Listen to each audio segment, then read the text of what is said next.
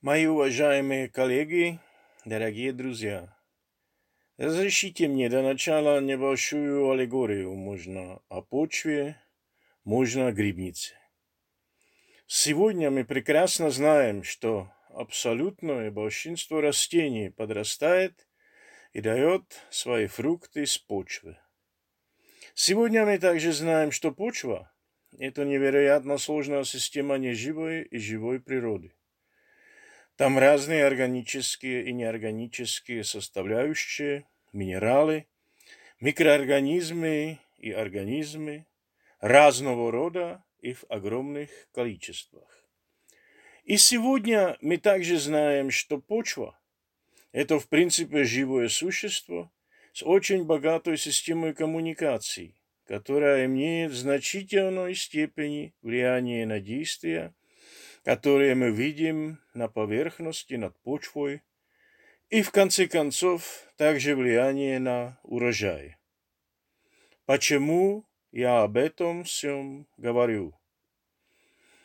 Мы стоим перед фактом, что процесс живототворящейся коммуникации в почве нашего общества из-за пандемии приостановился.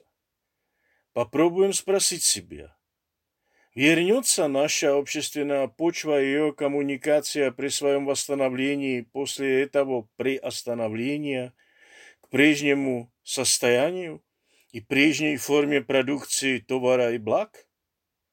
Не должна ли она стать немного иной или даже совсем другой?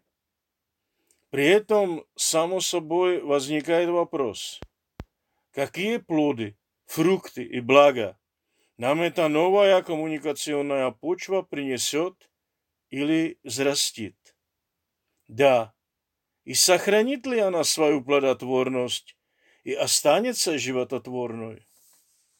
Короче говоря, нам сейчас необходимо посмотреть глубже, чем обычно, в основу, почву или грибницу нашей социально-экономической и даже общественной среды исследовать основные нитки, струи, потоки и реки информации, их содержание и подобие сетей, в которые они складываются. Исследовать изменения этих сетей. Исследовать то, если во время застоя некий источник информации не покинул сцену, или если наоборот не появился некий новый. Исследовать также из человеческой точки зрения тщательно этические основы всего этого. Прежде всего присутствие, количество и качество богатства разнообразных этических взглядов индивидов. Короче сказать, попробовать создать хороший модель, карту настоящей, достаточно глубокой основы того, что мы наблюдаем в рамках науки, которую называем политической экономией об economics не говоря. Не считать и анализировать самые грибы, но самую грибницу. Понять ее информационную основу. Стоит вопрос, каким способом. Мы в нашем ИНК интенсивно занимаемся проблематикой датасетов и искусственной интеллигенции.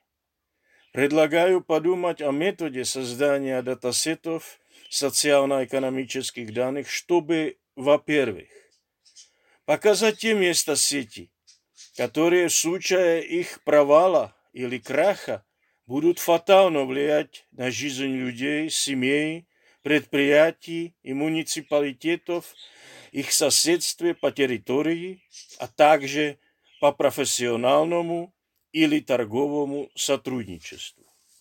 Во-вторых, показать, насколько в конкретном месте и времени встроенные средства поддержки социально-экономической среды эффективны при восстановлении самого места, его социально-экономических отношений и спутниковых субъектов данного места сети.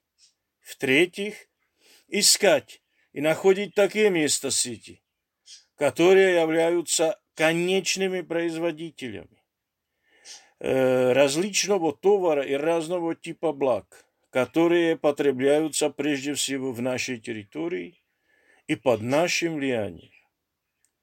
Каждый публичный или частный субъект должен подумать об этих вопросах в своей среде, учитывая не только определенную методику построения моделей, но прежде всего местный опыт, как и из-за чего лучше выжить.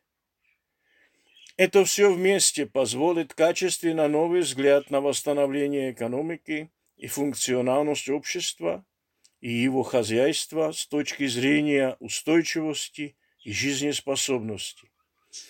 Параметрами будущего должны быть не только валовый внутренний продукт и прибыль, но и валовый национальный продукт, упругость, устойчивость и жизнеспособность. Без хорошей карты на этой пути будет сложно не попасть в тупик или в общем потеряться.